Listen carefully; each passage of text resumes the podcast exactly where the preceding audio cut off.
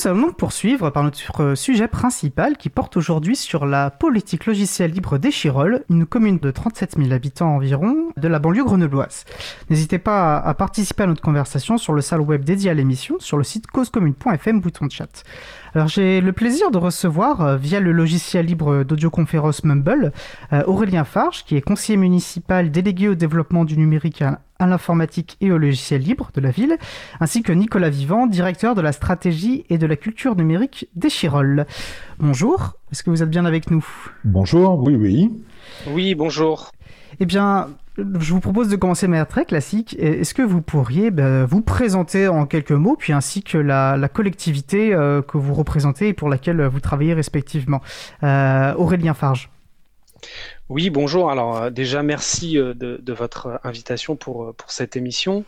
Donc, vous l'avez dit, hein, la commune des Chirolles, c'est une commune qui est située donc au sud de l'agglomération grenobloise, une commune de 37 000 habitants, une commune de banlieue certes, mais qui, qui foisonne d'un dynamisme et d'une activité. c'est notamment le deuxième bassin d'emploi et le deuxième bassin économique de l'agglomération grenobloise et qui a également un fort taux d'associations euh, sur, euh, sur le territoire.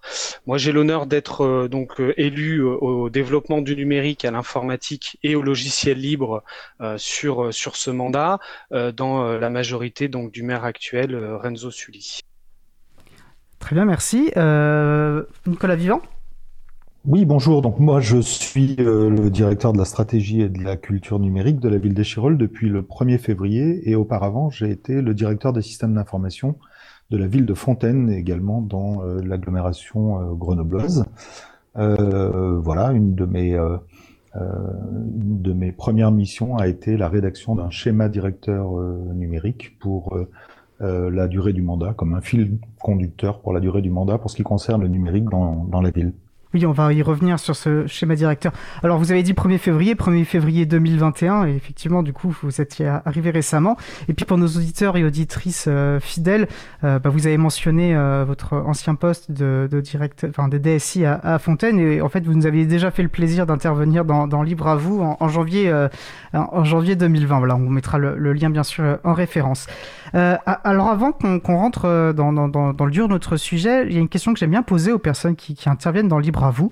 Euh, en une ou deux minutes, euh, chacun, euh, pour vous, c'est quoi le logiciel libre? Comment vous définiriez ce qu'est le logiciel libre Nicolas Vivant? Alors le logiciel libre pour moi, qui suis plutôt du coup du côté technique de, cette affaire, c'est avant tout quelque chose qui marche et quelque chose que je n'ai pas toujours connu, que j'ai découvert en arrivant justement à la ville de Fontaine.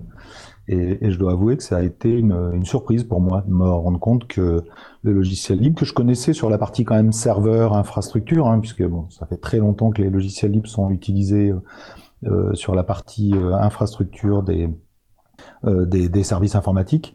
là, j'ai découvert qu'en fait, y compris au niveau de l'interface utilisateur, il existait des outils, il existait des, des systèmes d'exploitation, il existait tout un tas de logiciels euh, qui, qui, présentait des avantages que n'avaient pas les logiciels propriétaires. Alors il y a, y a évidemment euh, l'avantage de la gratuité, hein, qui, est, euh, qui, est, qui, est, pour une collectivité territoriale quelque chose d'important. Faut pas oublier que les collectivités, nous sommes des, des centres de coûts, hein, on n'est on n'est pas des entreprises privées, on n'a pas de, de, de, on fait pas de, de, de bénéfices évidemment, et que donc euh, chaque coût évité euh, est une opportunité de mettre en place un nouveau service sans impacter euh, les gens au portefeuille. Donc, euh, donc ça, c'est évidemment un avantage. Et d'ailleurs, c'est pour ça que j'ai toujours un peu de mal avec euh, la, la, phrase le logiciel n'est pas gratuit. Moi, je crois que c'est quelque chose qu'il faut aussi revendiquer, euh, en tout cas pour ce qui concerne les collectivités. Mais surtout, je me suis rendu compte que ça fonctionnait très bien et, et qu'il y avait une dimension que j'avais complètement sous-estimée avant d'arriver à Fontaine, qui était l'interopérabilité et la possibilité d'interfacer euh, les différents logiciels, de les faire fonctionner sur n'importe quelle plateforme, bref. J'ai découvert en fait euh, un univers de, de liberté et, euh, et d'autonomie, c'est-à-dire que euh, j'ai réalisé qu'on pouvait assez, assez facilement faire monter en compétence une équipe euh, qui se retrouvait du coup à faire vraiment de l'informatique et pas de la gestion de contrat ou, ou de la gestion de, sous-traitants. Et donc ça, c'est un plaisir partagé évidemment avec l'équipe quand on se retrouve à travailler sur des problématiques dont on a le sentiment qu'elles sont à la fois innovantes et utiles. Donc pour moi, le, logiciel libre, ça, a été vraiment un univers. Ça a été en même temps une prise de conscience euh, que euh, s'il n'était pas plus massivement euh, adopté, au-delà du fait qu'il y avait ni publicité ni marketing autour du, du logiciel libre, c'est qu'il y avait un changement culturel à opérer. C'est-à-dire qu'il fallait que les gens prennent conscience des valeurs associées, mais surtout qu'ils prennent conscience de l'existence simplement des, des logiciels de la façon dont on pouvait s'en emparer. Et c'est à ce moment-là que je me suis mis à, j'ai commencé à réfléchir stratégie, comment on pouvait aider les gens à, à, prendre conscience de, de, ça. Voilà. Donc le logiciel libre, pour moi, c'est cette richesse-là. Super, merci beaucoup. Et je pense que ça vous fait une très belle introduction. Vous avez brossé plusieurs des sujets que nous pourrons aborder euh, au cours de notre échange. Alors, du coup, je vais quand même vous relancer un, tout petit peu ce qui me semble de, alors, de mémoire, vous allez pouvoir me corriger quand on avait échangé sur euh, votre action euh, à Fontaine. C'était justement dans le cadre de, cette, de ce poste que vous avez... Enfin, vous n'étiez pas forcément libriste quand vous êtes arrivé DSI à Fontaine et c'est vraiment à cette occasion que vous avez pris conscience de ce que vous venez de développer, si mes souvenirs sont bons. Oui, tout à fait. Et, euh, et, puis je, je, suis arrivé à un moment aussi où, euh, où les, les, notamment les distributions Linux euh, et puis enfin les logiciels arrivaient à un niveau de maturité euh, qui faisait qu'on pouvait s'en emparer quand même euh, très facilement là où le, le, le, libre auparavant souffrait encore un peu de cette image de, de, de, de trucs réservés aux ingénieurs en gros. Entendu. Ok. Euh, donc du coup, j'invite les personnes que ça intéresse. Voilà, on en avait parlé plus longuement. Euh, euh, on avait parlé plus longuement donc dans cette émission de janvier 2020. Donc j'invite vraiment tout le monde à, écouter cet échange que, je, garde un souvenir d'un échange très intéressant. Bah, Aurélien Farge, du coup, même question pour vous. en quelques mots, c'est quoi pour vous le logiciel libre? Oui, alors avec euh, ma casquette euh, d'élu, je dirais que euh, pour moi, le, logiciel libre et pour nous, collectivité des Chirolles, le logiciel libre, c'est d'abord des valeurs qui sont, qui sont communes, des valeurs qui sont partagées. Euh, nous, on, place notamment les valeurs euh, d'éthique et de liberté euh, très en avant au niveau de, la ville des Chirolles. vous savez que les collectivités territoriales sont très attachées à leur liberté d'administration et cette, cette valeur de liberté, elle est partagée avec, avec le logiciel libre. notre objectif à nous, c'est la qualité de service qui est rendue aux usagers. Nicolas l'a dit, hein, ce que nous avons, nous, ce sont bien des usagers et des usagères et pas des clients et nous sommes là pour répondre euh, aux besoins de, de, notre population à travers le service public. Euh, ce service public, il faut aujourd'hui face à des situations qui sont de plus en plus complexes. Euh, et Chirol est une ville qui est une ville populaire, qui a un vrai dynamisme, mais qui est une ville populaire, qui rencontre parfois des situations sociales qui sont complexes. Et donc, on a besoin d'avoir un service public qui s'adapte. Et les outils qui sont au service de ce service public, si je peux m'exprimer ainsi, ont, ont besoin aussi de s'adapter s'adapter aux besoins de notre population. Et ça, c'est une possibilité euh, qui est celle qui est offerte par, euh, euh, par le logiciel libre. Ensuite, je dirais aussi que euh, euh, le choix euh, du logiciel libre, c'est c'est aussi pour nous une opportunité parce que en tant que, que, majorité politique, et on y reviendra peut-être un petit peu plus tard, en tant que majorité, on, on, porte un programme pour lequel on a été élu, sur lequel il y a des valeurs qui sont fortes, la transition écologique notamment, les transitions démocratiques, et une fois encore, le logiciel libre répondait et était en capacité de venir en soutien euh, de cette volonté que, que, nous avons euh, au, niveau politique dans le, dans le programme pour lequel on a été élu. Euh, et c'est la raison pour laquelle on a fait le choix du, logiciel libre sur, sur notre commune. Cas, on a soutenu ce choix depuis plusieurs années déjà. Très bien, merci beaucoup. Donc, bah, du coup, c'est pas, mais à vos propos introductifs, on l'aura bien compris que ce n'est pas un hasard que nous vous ayons euh, invité pour nous parler de l'engagement des Chirol euh, pour le logiciel libre. Alors, outre euh, le parcours de Nicolas Vivant que nous avons mentionné, précisons que Echirol a obtenu un, un, label 4, 4 sur 5 à l'édition 2021 des territoires numériques libres et la mention spéciale du jury pour, pour son excellente première candidature, jury dont est membre, dont est membre l'April. Et visiblement, cette. Donc, moi, en plus, j'ai représenté l'April dans ce jury, donc j'ai pu voir vos dossiers, un excellent dossier candidature, enfin très, très fouillé. Et de ce que j'ai pu voir, c'est qu'effectivement, cet engagement s'était particulièrement concrétisé en, en 2021, me semble-t-il. Et du coup, j'aimerais bien, pour commencer, voir avec vous donc le pourquoi de cet engagement, ce que vous avez commencé à développer, et puis comment il s'est construit. Euh, il est encore en, construction, j'ai bien l'impression. Et puis alors, euh, bah, Aurélien, justement, vous aviez dit euh, que c'était, ça faisait plusieurs années. Alors effectivement, Échirol semble semble être une municipalité assez stable politiquement. Euh, Wikipédia euh, euh, me permet de voir que le maire actuel donc a été réélu effectivement en avril 2020, mais qu'il occupe cette fonction depuis 99. Alors du coup, moi je veux la, bah, voir avec vous, Aurélien. Donc Lou, je sais pas si vous étiez, si vous êtes nouveau conseiller municipal, si vous étiez là dans les mandatures précédentes. Est-ce qu'il y a eu un tournant en avril 2020 qui a fait qu'il y a eu une amplification vers le logiciel libre? Est-ce que c'est juste une concrétisation d'un travail antérieur, enfin d'un engagement antérieur? C'est juste que là c'est un peu plus visible. Euh, euh, voilà, qu'en est-il? Et puis je vais juste peut-être, et en fait je pense pas faire partie de votre question, euh, souligner, et je trouve très intéressant votre l'intitulé de votre mandat, parce que vous n'êtes pas juste conseiller municipal délégué au, numérique, mais délégué au numérique à l'informatique. Alors déjà, en plus, il y a peut-être une distinction entre les deux, on pourrait y revenir ou pas, et au logiciel libre. Et c'est pas anodin, je pense que ce soit dedans. Donc, euh, bah, qu'en est-il Voilà, est-ce que ça date d'avril 2020 Est-ce qu'il y a eu un changement? Est-ce que c'est la continuité? Euh, Est-ce que vous pourriez nous dire plus, s'il vous plaît?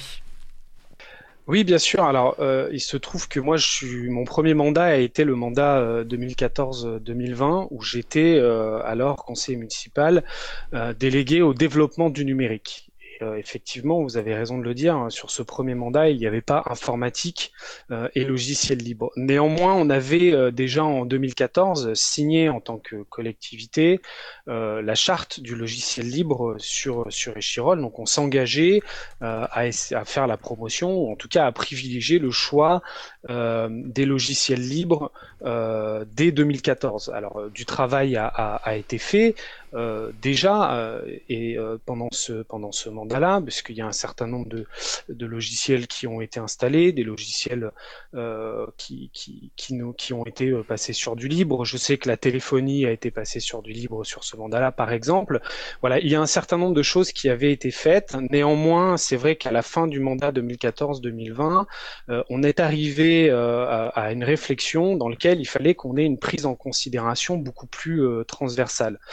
Et c'est la raison pour laquelle euh, il y a eu dans le nouveau mandat cette distinction entre informatique euh, et numérique. Et, je dirais que euh, euh, la création d'un poste de directeur de la stratégie numérique, c'est-à-dire d'un poste qui est en transversalité, n'est pas non plus anodine, parce qu'effectivement, l'informatique, eh ben, c'est ce qui est donc sous la sous la DSI. par contre, le numérique, ça concerne finalement un peu tous les champs d'action d'une collectivité territoriale. Ça concerne bien évidemment l'éducation, ça concerne l'administration générale, ça va concerner la jeunesse, ça va concerner l'action sociale, etc. Et c'est cette prise en considération de cette transversalité qui nous fait d'abord euh, euh, modifier, si vous voulez, la délégation qui m'est attribuée par, euh, par le maire en, développement du numérique, informatique et logiciel libre, et ensuite qui nous fait choisir d'avoir un poste de directeur de la stratégie numérique qui est occupé par, par Nicolas, dont le rôle, en plus de, de d'avoir un lien privilégié avec l'informatique et les équipes, bien évidemment, mais de travailler en transversalité avec l'ensemble des services de la ville pour, euh, pour euh, cette prise en, considération euh, du, du numérique. Super. Et, on sait l'importance hein, pour quand, quand, une collectivité décide de s'engager vers, vers le libre, euh, d'avoir une action conjointe et solidaire entre, les instances élues et puis euh, les, les, agents opérationnels, hein, pour dire les choses euh, simplement. Donc du coup, là, c'est clairement, ça c'est, ce qui se produit à Échirol. Et alors du coup, concrètement, comment s'est passé le recrutement de Nicolas Vivant? Vous l'avez directement sollicité, vous avez ouvert un, un poste et bah, du coup, Nicolas Vivant, vous avez vu cette, cette cette proposition et ça vous a intéressé. Comment c'est présenté? Parce que, comme on l'a dit, voilà, Nicolas Vivant était. Alors, pour revenir très rapidement, mais Nicolas Vivant, effectivement, DSI à Fontaine, a, fait une migration, enfin, a opéré un, vrai engagement pour le logiciel libre, mais c'est quelque chose qui était, on va dire, connu. Enfin, ça a été. pardon. Vous avez beaucoup. Fontaine avait beaucoup communiqué là-dessus. Fontaine était une référence de migration réussie. Donc Nicolas Vivant avait peut-être un peu cette aura-là. J'imagine que ça a pu jouer. Et du coup, voilà, bon, pour revenir à ma question, comment s'est passé ce, recrutement? L'un ou l'autre, je ne sais pas quand, qui souhaite euh, l'évoquer, ce, ce passif.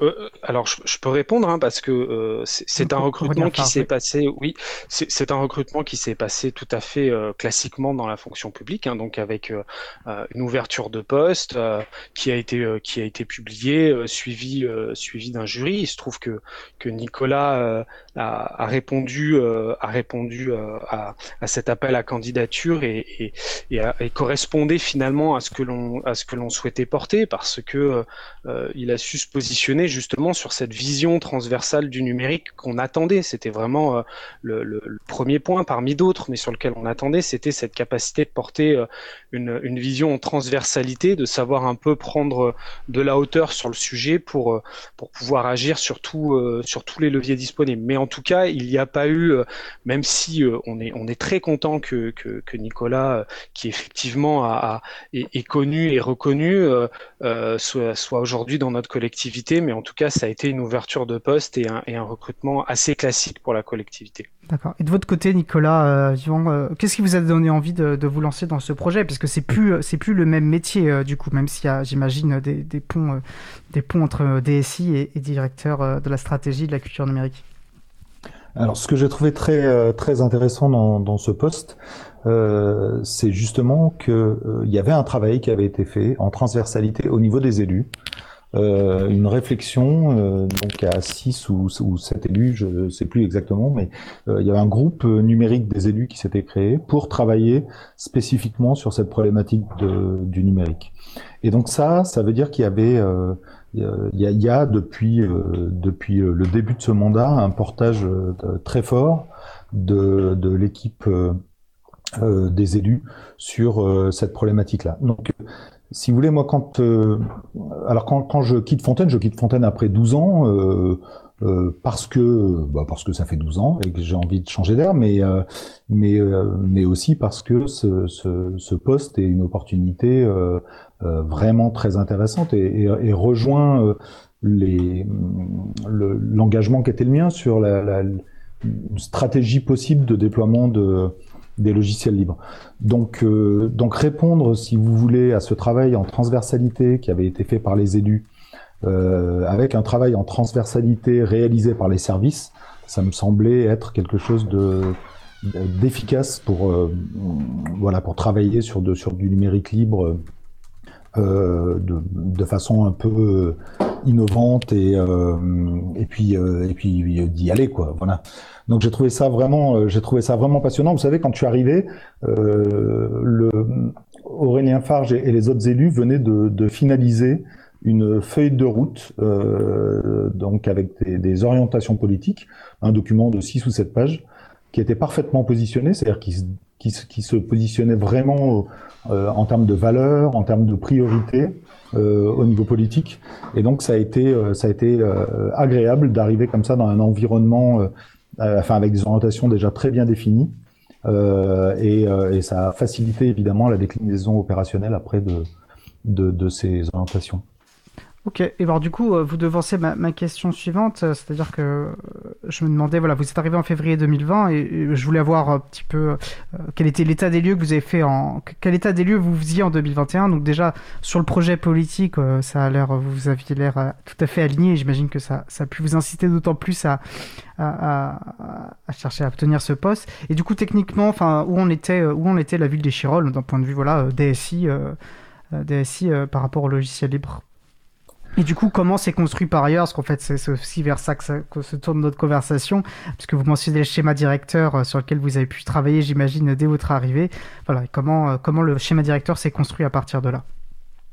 Alors le, schéma directeur, il est la résultante de, trois choses. De ces orientations politiques, cette feuille de route qui avait été formalisée par euh, par les élus, mais aussi par un travail qui avait été lancé en septembre 2020 et réalisé par un cabinet extérieur sur le numérique dans la ville et qui avait, euh, qui avait là aussi donné un certain nombre d'orientations possibles ou de, qui avait soulevé un certain nombre de problématiques.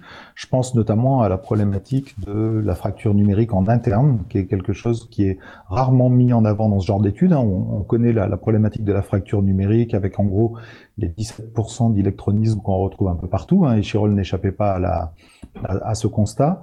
Et, euh, mais il y avait euh, en plus un travail fait en interne au niveau des agents et tout ça qui m'a paru euh, très intéressant. Et donc, le, le, schéma directeur repose sur trois piliers, ces orientations politiques, ce rapport réalisé par un cabinet, et puis, et puis bah, un périmètre défini par la Direction générale des services, qui nous demandait de, euh, de travailler aussi bien euh, à destination des usagers, des habitants, des partenaires économiques, des partenaires associatifs, et puis, et puis évidemment en interne. Donc voilà mes trois piliers, un périmètre très bien défini par la DG, des orientations politiques claires et un, un, un bilan du numérique dans la ville. Euh, et c'est de ça que je suis parti pour euh, pour euh, réaliser ce, ce, travail qui a été validé donc à l'unanimité des conseillers municipaux d'ailleurs début novembre en, en conseil municipal. Très bien. Alors peut-être justement, ça peut être intéressant, parce que euh, ça peut nous paraître évident ce qu'est un schéma directeur. En fait, ce n'est peut-être pas tant que ça. Euh, Est-ce qu'on peut peut-être détailler euh, ce qu'est un, schéma directeur, la place que ça occupe dans, en termes de politique publique au niveau des, collectivités, et puis quelle est l'importance, pourquoi finalement c'est important de formaliser une politique publique, notamment une politique publique tournée vers le logiciel libre, dans ce genre de document? Oui, moi je, peux donner quelques, quelques, éléments. Oui, un, un, schéma directeur, en fait, c'est un plan d'action euh, que, que l'on définit pour, euh, pour les prochaines années. Donc euh, euh Nicolas en a, a, déjà donné quelques, quelques éléments en disant qu'il y avait des orientations politiques qui étaient fixées dedans. Alors il s'agit de, de grandes orientations, mais également donc un périmètre d'action qui a été défini. Et il s'agit, si vous voulez, de à la fois d'allier, si vous voulez, des grands axes de travail sur lesquels on souhaite aller, et finalement des actions qui sont extrêmement concrètes.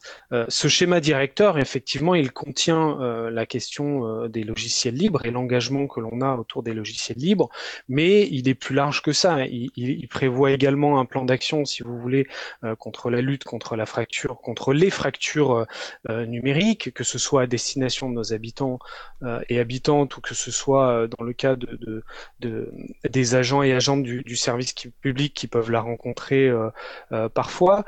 il prévoit également des actions à destination des associations c'est le cas notamment euh, d'un site web gratuit qui a été euh, proposé récemment aux associations échiroloises euh, à travers l'outil WordPress notamment. il prévoit les actions que l'on souhaite mener notamment dans le cadre de la transition énergétique avec la question de la sobriété énergétique des équipements numériques que l'on utilise, mais plus largement comment le numérique est en capacité d'accompagner finalement ces, ces, transitions-là. Et il prévoit aussi des actions, je ne vais pas toutes les faire, le, document est assez conséquent, mais euh, des actions dans le cadre de la transition démocratique et du renforcement de la participation euh, euh, citoyenne locale que nous on a intitulé la fabrique citoyenne sur Échirol. Donc c'est un document qui est très complet et qui part, si vous voulez, d'un état des lieux, d'orientation politique, de grands axes de travail et qui décline finalement sur sur sur plusieurs années l'orientation et le travail qu'on souhaite mener euh, en matière de numérique, d'informatique, euh, de logiciels libres euh, et sur, sur tous ces, ces sujets-là. Et je dirais que c'est extrêmement important. D'abord, c'était pour nous un enjeu démocratique parce que le présenter en conseil municipal, et Nicolas a, dit qu'il avait été effectivement voté à l'unanimité, ce dont on, on, se réjouit bien évidemment. Le, le, travail était d'abord démocratique, c'est-à-dire que l'ensemble du travail que l'on va mener sur la thématique du numérique a été partagé publiquement euh, avec euh, l'ensemble des conseillers municipaux, mais également à destination euh, de la population, parce que tout le, conseil municipal est retransmis en direct à la ville, à la ville des Chirolles. et ensuite, c'est un enjeu parce que ça permet finalement à tout le monde de savoir où on va. Et du coup, les services connaissent et les agents et agentes savent quels sont finalement les objectifs pour les prochaines années. Les, les, les, élus savent aussi quels sont ces objectifs-là et la population, ça permet aussi de rendre compte en disant on est parti de tel point et on est arrivé ici et voilà ce qu'on avait, ce qu'on avait décidé d'effectuer sur ce mandat et voilà où on en est aujourd'hui. Voilà un peu pour les éléments que, que je pourrais donner sur, sur ce que c'est qu'un schéma directeur du, du, numérique à Échirol, étant entendu que des schémas directeurs peuvent en être faits sur d'autres sujets d'intervention des collectivités territoriales. Super, merci, c'était très clair. Euh, écoutez, ce que je vous propose avant qu'on rentre peut-être justement un peu plus dans les détails de ce qui a pu être fait en interne, à destination aussi euh, euh, des usagers et des usagères, enfin des habitantes et habitants de, d'Echirol, de faire une courte pause musicale. nous allons écouter Essaouira par Amin Maxwell. On se retrouve dans un peu moins de deux minutes. Je vous souhaite une très belle journée à l'écoute de Cause Commune, la voix des possibles. Cause Commune, 93.1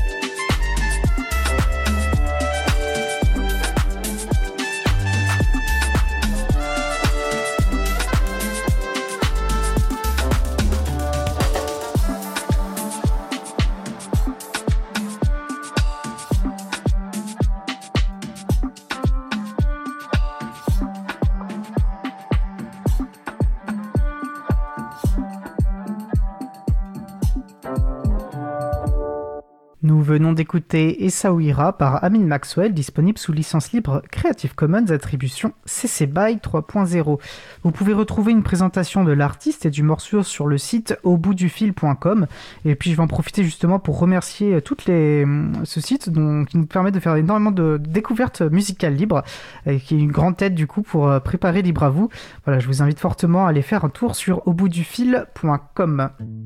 Retrouvez toutes les musiques diffusées au cours des émissions sur causecommune.fm et sur libreavoue.org. Libre à vous, libre à vous, libre à vous. L'émission de l'April sur les libertés informatiques. Chaque mardi de 15h30 à 17h sur Radio Cause Commune, puis en podcast. Alors nous allons poursuivre notre discussion. Euh, nous discutons donc avec Nicolas Vivant, directeur de la stratégie et de la culture numérique d'Echirol, et Aurélien Farge, qui est conseiller municipal délégué au développement du numérique, à l'informatique et au logiciel libre de la ville. N'hésitez pas à participer à notre conversation sur le salle web dédié à l'émission sur le site causecommune.fm bouton de chat. Donc Aurélien euh, Farge et Nicolas euh, Vivant nous présentaient, euh, on va dire, les, motivations politiques de l'engagement des Chirol pour le logiciel libre, et ainsi que le document, enfin le schéma directeur de la ville qui a été voté en novembre 2021 et qui pose voilà les bases, les bases de cet engagement. Du coup, je vous propose bah, de rentrer un peu peut-être dans les détails de ce qu'Echirol est en train de mettre en place. peut-être commencer du coup par ben, au niveau des équipes techniques qui sont, j'imagine, parmi les premiers acteurs et actrices euh, de la concrétisation de ce, de ce plan d'action. Donc, déjà, quelle est la situation, euh, quelle était la situation 2021, qu'en était maintenant et quels sont les projets, en termes, ben, tout simplement d'infrastructures techniques, que ce soit déjà au niveau des serveurs, puis au niveau des postes de, travail, et puis au niveau de la culture, on va dire, euh, logiciel libre au sein des, équipes techniques qui, qui, sont tout à fait convaincus du logiciel libre, est-ce qu'il faut encore travailler là-dessus? Voilà, qu'est-ce que vous pouvez nous en dire? Nicolas Vivant, peut-être Alors, le, le, il y avait un certain nombre de choses déjà qui avaient, qui avaient été faites effectivement euh, quand je suis quand je suis arrivé. Donc, euh, la téléphonie euh, était passée sur sur une solution Xivo, la messagerie était passée sur une solution BlueMind. donc, il y avait déjà un certain nombre de choses qui avaient été faites. ce que essayé d'apporter et ce que j'essaie toujours d'apporter, c'est deux choses. C'est c'est à la fois une méthodologie, une façon de procéder, euh, et en même temps euh, un changement culturel à opérer quand même dans le service informatique parce que il y a une problématique dont on parle rarement quand même mais qui est la problématique de la formation. La plupart de nos informaticiens sont biberonnés au logiciel propriétaire et donc le changement culturel il n'est pas seulement à opérer euh, au niveau de nos agents ou de notre population mais également au niveau de, du service informatique. Et ça, ça passe par c'est un changement culturel, donc ça passe par une, une approche euh, très progressive et très douce. Euh, il faut bien réaliser que les, les personne n'a jamais réclamé les logiciels propriétaires et personne n'a jamais mis en avant le fait que regardez notre logiciel de messagerie ou notre notre serveur de fichiers, c'est un serveur Microsoft. En fait, on met pas en avant ce genre de choses-là. Euh, la force des logiciels propriétaires, c'est qu'ils ont réussi à s'imposer comme une évidence. C'est-à-dire que aujourd'hui, un annuaire informatique dans l'actif, enfin c'est quasiment un synonyme de Active Directory dans l'esprit des gens. Et, euh, et ça, c'est pas passé par euh, de la publicité à la télévision. C'est nos, nos, nos, informaticiens ont été formés, ont été formés euh, euh, comme ça. Et, et passer au-delà de ça, c'est quelque chose qui nécessite de de faire tomber un certain nombre de barrières, de de faire preuve de, curiosité, de voilà. Donc euh, le, le, la méthodologie, ben, typiquement euh, sur la prise en compte des services, puisque quand même l'objectif c'est d'abord que les gens puissent bosser et qu'ils puissent bosser efficacement évidemment. Euh, bon, ben, quand on a une, demande d'un service pour euh, un, nouveau besoin informatique, le, la façon qu'on a de la prendre en compte, c'est de se dire, bon, est-ce que j'ai déjà un logiciel en interne qui permet de répondre à cette demande? Si oui, évidemment, on va l'utiliser.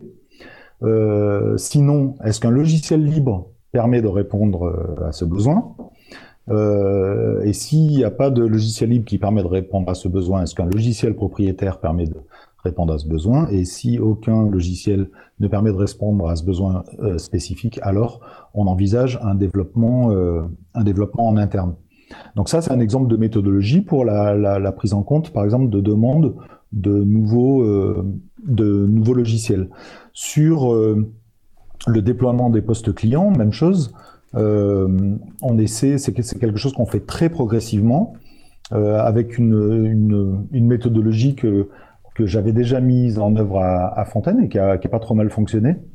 Euh, et, progressivement, à la fois parce que c'est un changement culturel à opérer au niveau des agents, mais parce que aussi, au sein du service informatique, il faut qu'on prenne le temps de monter en compétence sur, euh, sur la distribution de, Linux qu'on déploie et, euh, et, que tout ça se fasse sans à-coup et en minimisant les efforts de formation nécessaires. Très bien. Et du coup, euh, excusez-moi, je, je, deux questions se, se, croisent dans mon esprit, mais je pense qu'on reviendra peut-être après sur euh, parce que vous avez abordé la question de la commande publique, qui me paraît, euh, qui me paraît effectivement importante. Je voulais juste mentionner aussi que vous avez cité, peut-être que vous le ferez encore, citer des, des outils comme Xivo, comme BlueMind. Euh, pour les personnes que ça intéresse, on, mettra les références sur le site. Donc voilà, n'ayez pas d'inquiétude par rapport à ça. Euh, et alors du coup là, donc ça, ça évolue, la culture libriste se, se développe, j'imagine, au sein euh, des agents. Il y a encore euh, euh, et au niveau du coup, de, voilà, des, de, en dehors des cercles, enfin de, des équipes techniques, euh, qu'en est-il un peu de la réception de ce qu'est le logiciel libre plus globalement pour les, pour les agents euh, de la municipalité? Alors le, le, la réception est, euh, on est vraiment au tout début du passage. Oui, oui il faut le rappeler. Euh, hein, le schéma directeur date de novembre 2021, donc effectivement, vous, vous entamez, euh, vous entamez vraiment le travail, j'imagine. C'est ça. Donc sur la partie logicielle, euh, les gens ne mesurent pas vraiment. Vous savez, ils font pas vraiment la différence entre un logiciel propriétaire et un, et un logiciel libre en réalité. Ils s'attachent au, au, service rendu par le logiciel, mais euh, le reste, c'est vraiment une préoccupation qu'on a nous en interne, mais mais auquel les, les gens sont peu enfin, ça s'intéresse peu à ça en fait. C'est pas c'est pas un sujet pour eux. En revanche, sur le poste client, là, les choses sont un petit peu un petit peu différentes. D'où euh, d'où l'importance de travailler sur euh, euh, bah, le déploiement d'une distribution qui minimise le changement pour les gens. En fait, il faut que il faut que pour les gens la différence soit pas évidente entre l'avant Linux et l'après Linux. Euh, faut pas oublier que si vous voulez, l'objectif, ce que, je disais tout à l'heure, c'est que, c'est Linux devienne une évidence comme Windows est devenu une évidence pour les gens. C'est-à-dire que, moi, une chose dont j'étais très heureux à Fontaine, c'est quand les utilisateurs euh, qui appelaient le service informatique, on leur demandait s'ils étaient sous Windows ou sous Linux, et ils savaient pas nous répondre.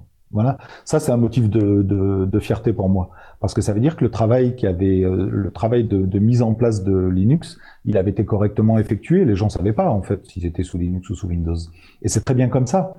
Le, le, un changement culturel, c'est pas quelque chose qui s'opère à coup de, de, communication et de revendication. C'est quelque chose qui doit s'opérer tranquillement, lentement et, euh, et efficacement. Quand vous avez une machine qui fonctionne et qu'elle répond à votre besoin, vous ne posez pas la question de la machine sur laquelle vous êtes. Et donc, euh, le, la stratégie de déploiement typiquement de Linux, qu'on qui, qui, a démarré donc ici euh, au mois de septembre, euh, ben, typiquement, elle est passée d'abord par une appropriation par le service informatique d'une distribution qui nous semblait la, la, la mieux adaptée pour s'intégrer dans notre système d'information tel qu'il est, à la fois qui permettait aussi de s'adapter à un environnement hybride, parce que c'est une, quand je dis hybride, c'est-à-dire à la fois avec du Microsoft et du Linux, parce que euh, c'est une migration qui prend du temps et donc euh, il faut que pendant toute cette période de migration, euh, les choses se, se, se passent sans difficulté. Donc voilà, et puis ensuite il y a ce travail de, sur l'ergonomie, sur l'intégration dans le système d'information, avant de partir sur une phase de test avec un certain nombre d'utilisateurs choisis et volontaires. Euh, c'est la phase dans laquelle on est en ce moment. Donc là, on est dans une phase vraiment de bêta test et, euh, et de, de, de, de, comment dire, de perfection de notre euh, de notre distribution pour s'assurer que toutes les problématiques sont bien prises euh, sont bien prises en compte. Et puis on va euh, on va entamer là premier trimestre 2022 donc très bientôt un appel à volontariat pour que les gens en interne qui souhaitent passer sous Linux puissent choisir de le faire et qu'ils aient un niveau de support qui soit équivalent à celui qu'on qu'on pouvait fournir sur les postes clients jusqu'à jusqu'à maintenant. Cette approche très douce permet donc à l'équipe de monter en compétences et permet à Linux, si vous voulez, de rentrer dans le paysage, euh, dans, dans la ville, euh, de façon euh, comme ça très euh, euh, sans sans sans à coup quoi. Voilà, c'est-à-dire qu'il y a des postes Linux qui vont naître, qui seront sur lesquels les gens vont travailler. Ce sera un problème pour personne, et donc voilà, ça va naître dans le paysage. Et c'est vraiment ça l'objectif, c'est que Linux devienne un sujet dans un premier temps, pour qu'à la fin, ce ne soit plus un sujet finalement. C'est intéressant ce, point sur la transparence de l'outil qui doit presque être euh, indifférent pour euh, tant qu'il répond finalement aux, besoins. Euh, et, alors du coup, il y a une compréhension sur le pourquoi le changement. finalement, puisque qu'il y a une, compréhension des, des, motivations de ce changement ou c'est pas remis en cause alors, ce qui est important, c'est de pouvoir répondre à la question si elle nous est posée. Oui. Si on nous pose la question de pourquoi le changement, euh, de pouvoir y répondre. Mais, euh, mais en fait, on, on, nous pose très rarement la question. D'accord. Euh, c'est parce que du coup, le changement est bien fait. Du coup, c'est que ça n'empêche pas le travail, comme vous l'évoquiez, quoi. Oui, puis je suis attaché au fait qu'il y a un petit plus euh, pour les gens qui passent sous Linux, qu'ils aient accès à un certain nombre de fonctionnalités ou de petits outils ou de gadgets qui sont pas forcément disponibles euh, sur Windows. Et donc, euh, et donc le, le, le, ça joue beaucoup aussi dans le, le choix des gens. C'est-à-dire que l'ergonomie est simple, l'outil est, est enfin l'interface est belle. Euh, et je peux faire des choses que mon voisin sous Windows peut pas faire. Et donc ça, c'est un facteur déterminant plus que le, le, choix des valeurs. Le choix des valeurs, si vous voulez, c'est ce qui porte le projet globalement. Et évidemment, quand on nous pose la question, on est capable d'y répondre mais euh, mais c'est pas avec des valeurs qu'on convainc des gens en fait. Les gens disent euh, ça marche très bien jusqu'à maintenant, pourquoi changer quoi? Donc euh, bah, pourquoi changer? Parce qu'on vous propose quelque chose de mieux. Voilà.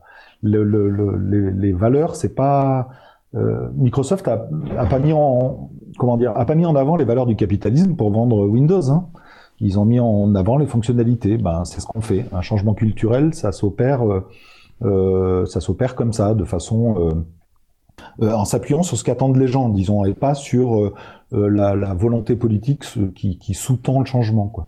Du coup, c'est vrai que chose qu'on met beaucoup en avant avec le logiciel libre, c'est que euh, structurellement, il permet d'être beaucoup plus, enfin, euh, de s'adapter au mieux et au plus près des besoins des personnes, enfin, aux besoins de, travail des, des, personnes qui sont finalement les, les plus à même de connaître leurs besoins et de les définir. Est-ce que vous êtes aussi dans cette optique, peut-être plus à moyen long terme, je ne sais pas, de, de former les agents et agentes publiques pour qu'elles sachent et pour qu'elles soient en mesure voilà, de mieux exprimer aussi leurs besoins en termes d'adaptation des outils, etc. Est-ce que c'est quelque chose qui est euh, dans, votre, dans votre approche, dans votre procédure?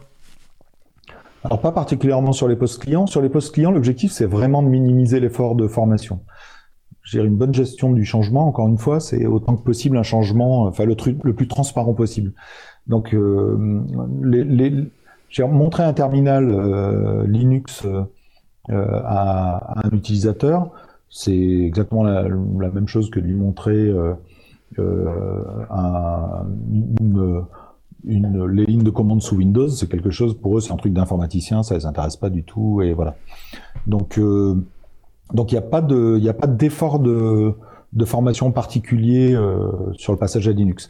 Mais ça nécessite par contre un gros gros travail en, en amont. Je veux dire, euh, pour ne pas avoir à fournir cet effort-là, ça veut dire que il faut qu'on soit à l'écoute de nos utilisateurs et que ce que ce qu'on leur euh, ce qu'on leur propose correspond parfaitement à leurs besoins. Et à ce moment-là, le, le, il y a quelques petites quelques petites subtilités sur lesquelles on, on, insiste au moment de la remise du poste, mais mais pas au-delà. Et, moi, je voudrais souligner, vous n'êtes pas obligé de réagir, mais si vous le souhaitez, bien sûr, faites-le. Euh, souligner quelque chose qui, bah, que j'ai trouvé très intéressant et remarquable à, à euh, et donc du coup, dans votre dossier de candidature, puisqu'on parlait des territoires numériques libres, euh, vous, avez une action sur les postes de travail, mais, mais vous intégrez aussi, euh, vous n'avez pas négligé les systèmes d'exploitation, parce que souvent on a l'impression que c'est une absence, euh, un travail sur une migration aussi des systèmes d'exploitation, qui est d'autant moins facile, j'imagine, comme changement, et qui me semble du coup quelque chose d'important, c'est-à-dire qu'effectivement c'est vraiment l'ensemble du poste de travail, pas seulement certains logiciels qui soient métiers ou plus, ou plus généraux qui doivent être, qui doivent être, enfin sur lesquels il faut agir, quoi.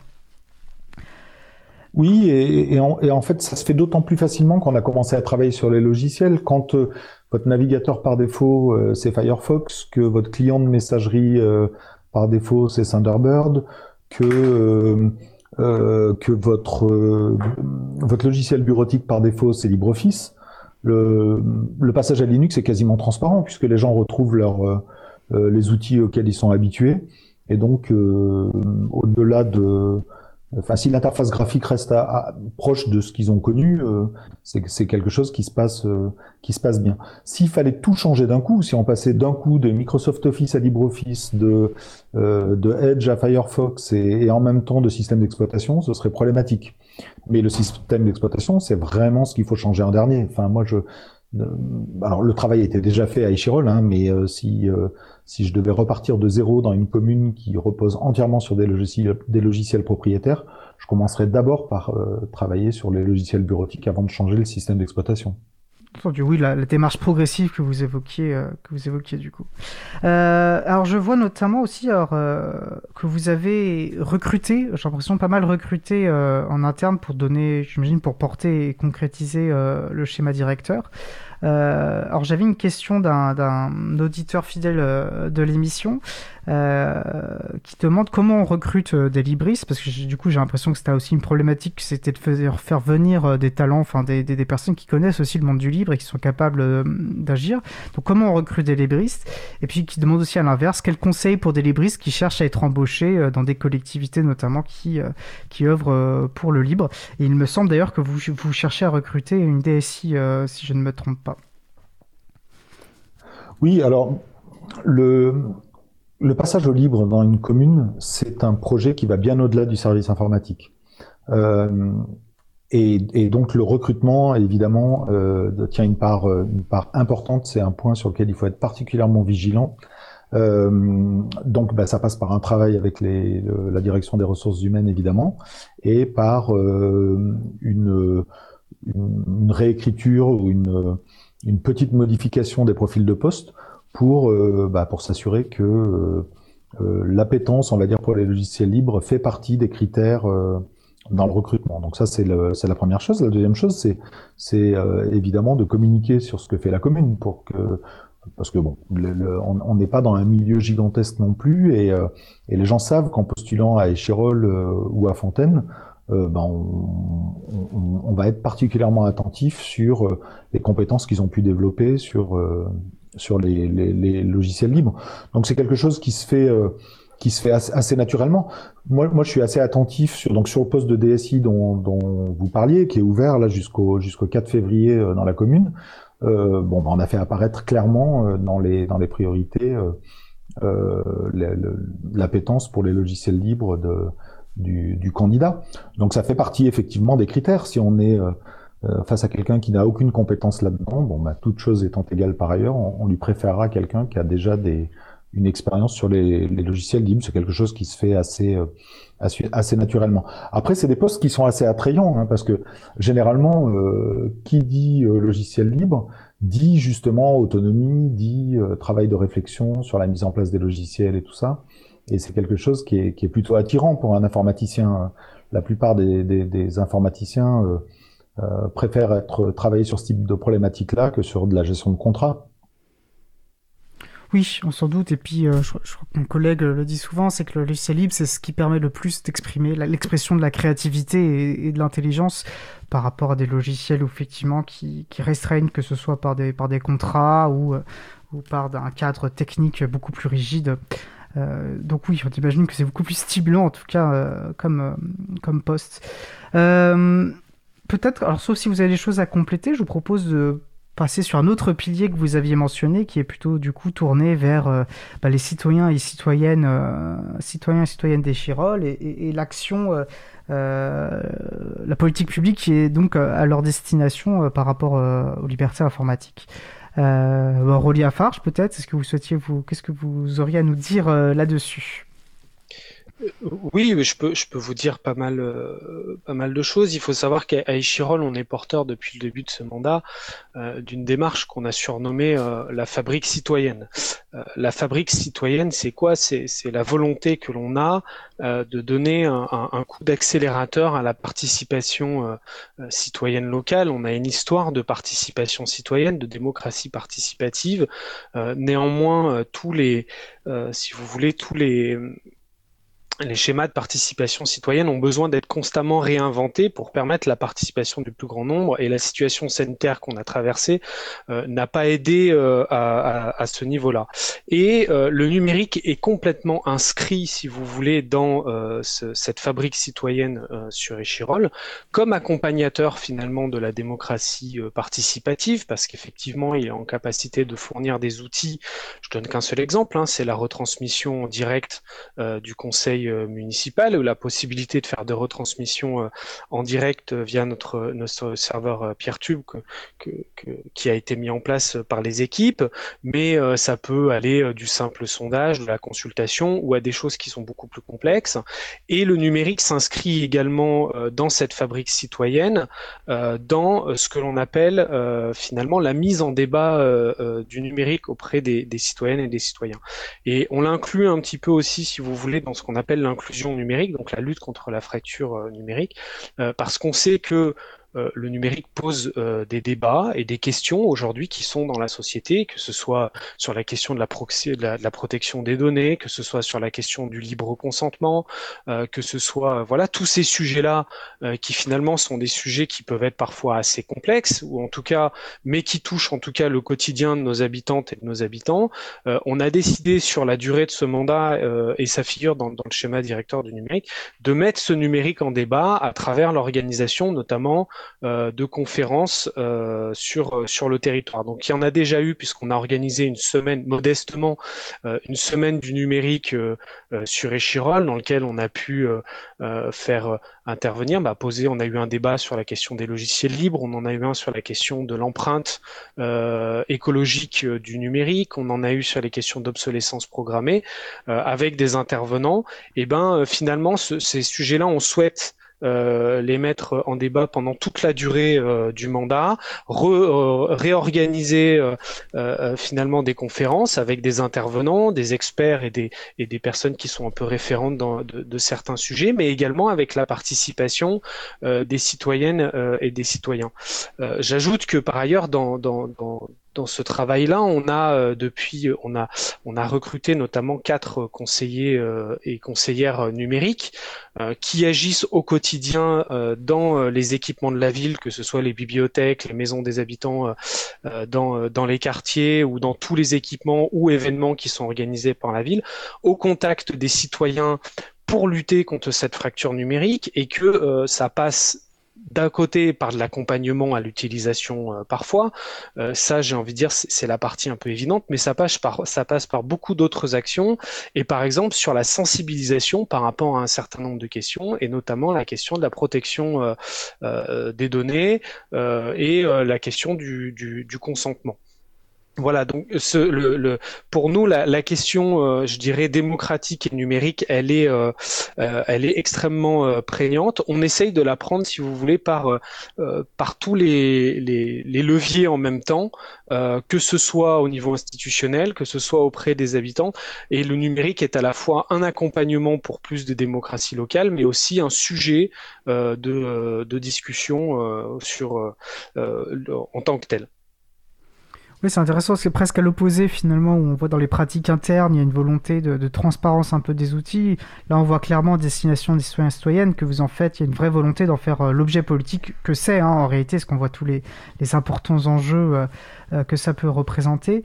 et quel accueil, est fait par la population ça, marche, pour dire les choses très prosaïquement Ou c'est encore naissant alors, si, si, je peux dire un mot simplement sur les, conseillers numériques pour, euh, pour compléter, euh, ce qui est très intéressant dans la façon dont les choses sont organisées ici, c'est que donc ces quatre conseillers numériques qui interviennent donc euh, dans les bibliothèques qui, qui dépendent de la direction des, des, affaires culturelles, à la maison des associations qui dépendent de la vie associative, dans les maisons des habitants qui dépendent du CCS, sont rattachés en fait à la direction de la stratégie numérique. Ça veut dire que ces quatre conseillers numériques sont porteurs de ce schéma directeur euh, qui a été voté début novembre, qui connaissent très bien, auxquels ils ont été formés dès leur arrivée, et que donc, même s'ils répondent euh, en priorité aux besoins, bah, typiquement dans les maisons euh, des habitants, aux besoins autour de l'accès aux droits, euh, ça peut être des problématiques autour de la lecture dans les bibliothèques et tout ça, ils sont porteurs de, de ces orientations-là. Et donc, quand ils vont proposer des outils euh, aux habitants, ils vont plutôt proposer des, des, des logiciels libres parce que euh, ils s'inscrivent dans ce schéma directeur. Et, et c'est très très intéressant et ça montre tout l'intérêt de travailler en transversalité. C'est-à-dire que le rayonnement, il est, il est pas simplement euh, limité à l'interne, mais il est, euh, il est y compris il touche y compris les citoyens et les citoyennes et, et les associations puisque donc on propose une aide à la création de sites web pour nos associations typiquement. Euh, euh, les sites web reposent sur WordPress. On explique que c'est un logiciel libre. Enfin bref, on essaie de, de à la fois de coordonner les actions pour s'assurer qu'on est bien présent sur le territoire et qu'on est aussi efficace que possible, et en même temps d'être dans une dans une cohérence globale sur l'approche qu'on peut avoir, euh, euh, que ce soit au niveau des agents, euh, des citoyens ou des, des associations.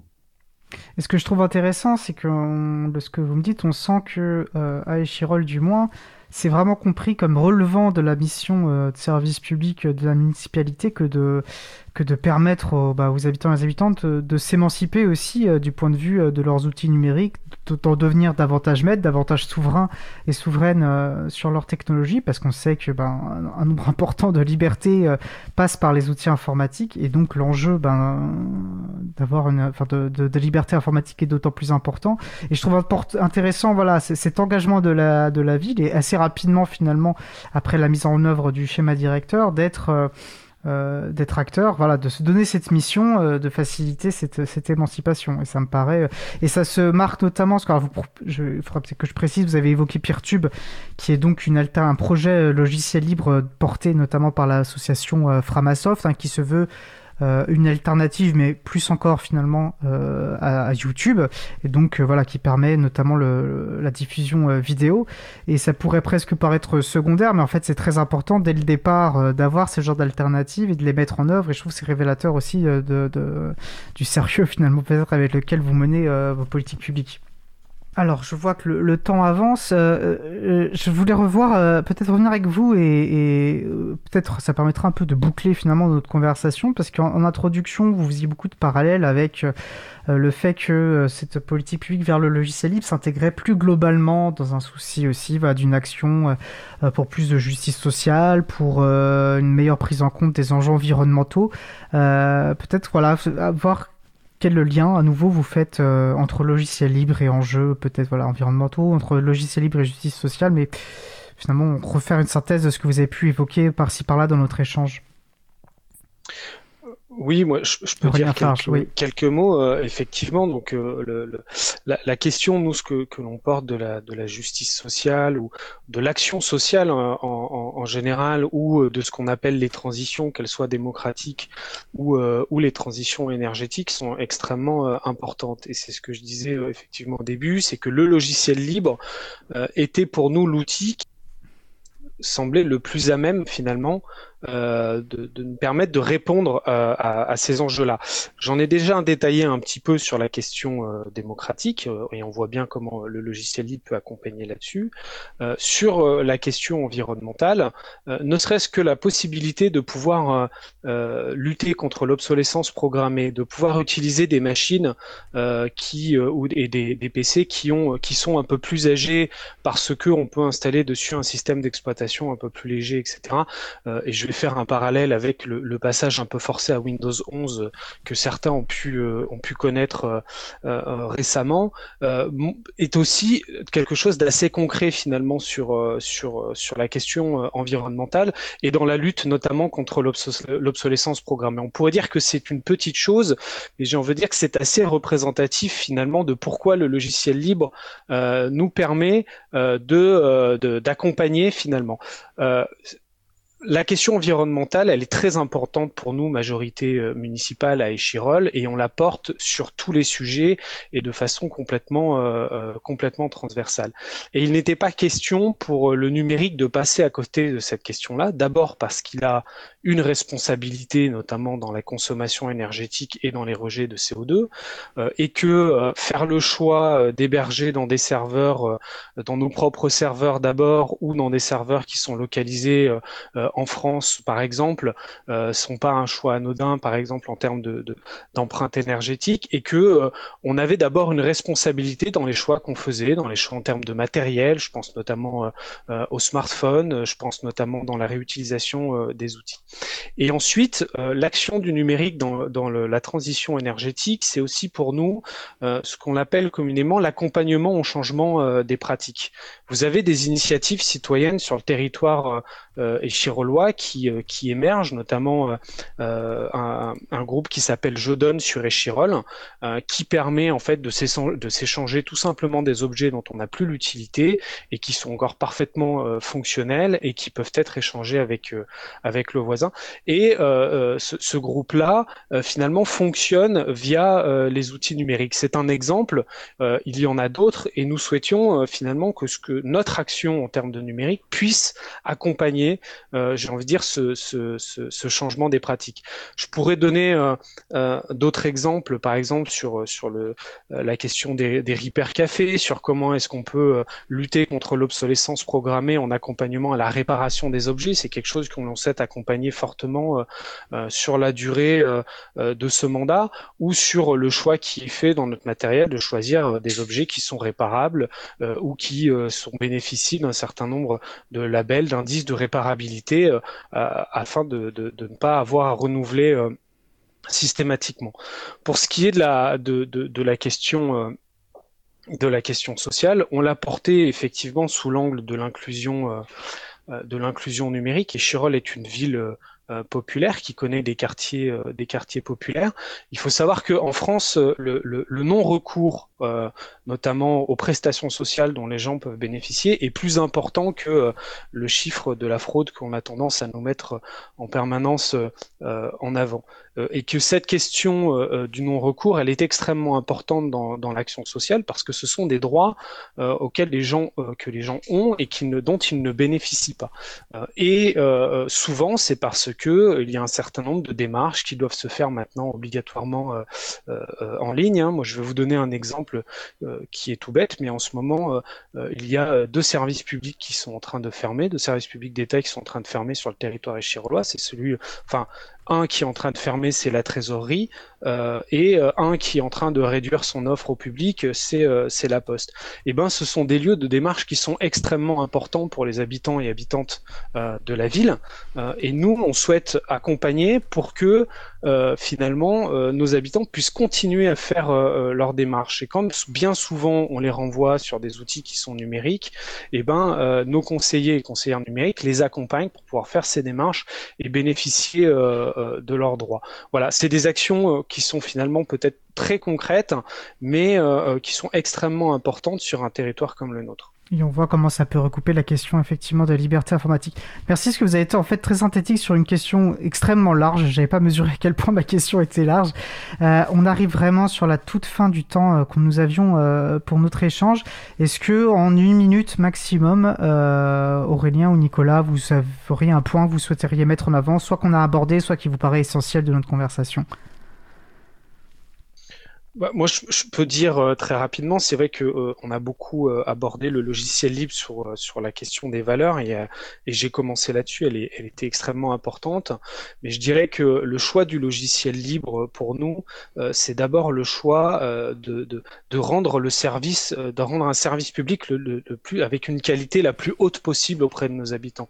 Parce que pour nos collectivités territoriales, finalement, c'est vraiment ça qui est le plus important, c'est la qualité de service qui rendu aux habitantes et aux habitants.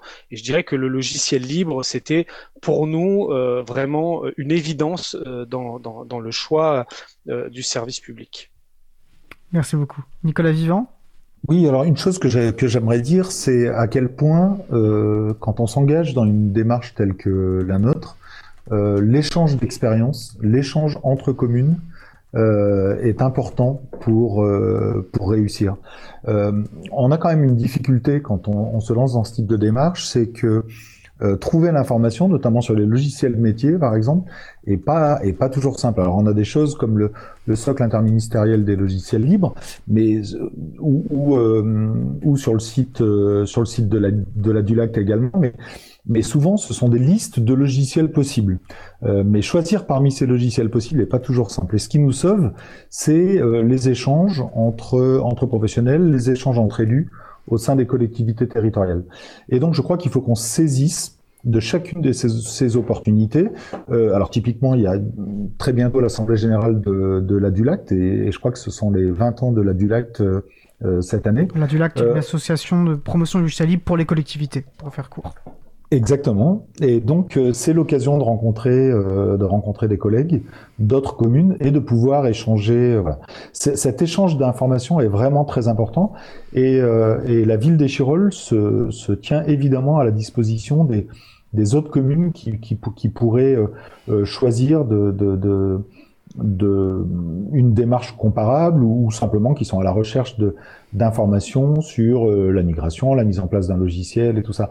On tient vraiment à cette euh, à cet échange avec les autres communes parce que euh, parce que quand on, on, est dans les logiciels libres, on peut parfois se, se sentir un peu seul dans notre démarche, alors qu'il y a de multiples expériences dans de multiples collectivités territoriales et que et que bah, les partager, ça permet de de, de s'inspirer de, de des succès, des échecs euh, et d'avancer sur ce sujet. Donc voilà, moi je un, un, truc dont on a peu parlé mais qui me semble très très important, c'est la, la, collaboration et l'échange intercommunal sur ce sujet. Absolument, et c'est vrai qu'on parle parfois de mutualisation et c'est bien de mutualiser des points de vue techniques, mais mutualiser aussi et échanger sur les savoir-faire, sur les expériences, c'est aussi quelque chose d'essentiel. Puis l'April avec Libre à vous et ce genre d'émission comme nous avons aujourd'hui euh, est une modeste pierre euh, cette, dans cette perspective. Écoutez, Aurélien Farge, Nicolas Vivant, pour la commune d'Ichirol. Un grand merci pour ce temps que vous nous avez accordé. C'était très intéressant et j'espère que ça aura plu à nos auditeurs et auditrices. Et je vous souhaite vraiment mes meilleurs vœux de réussite pour la mise en place voilà, de votre politique publique pour le logiciel libre. Je vous souhaite une très bonne fin de journée. Merci, beaucoup. Au revoir.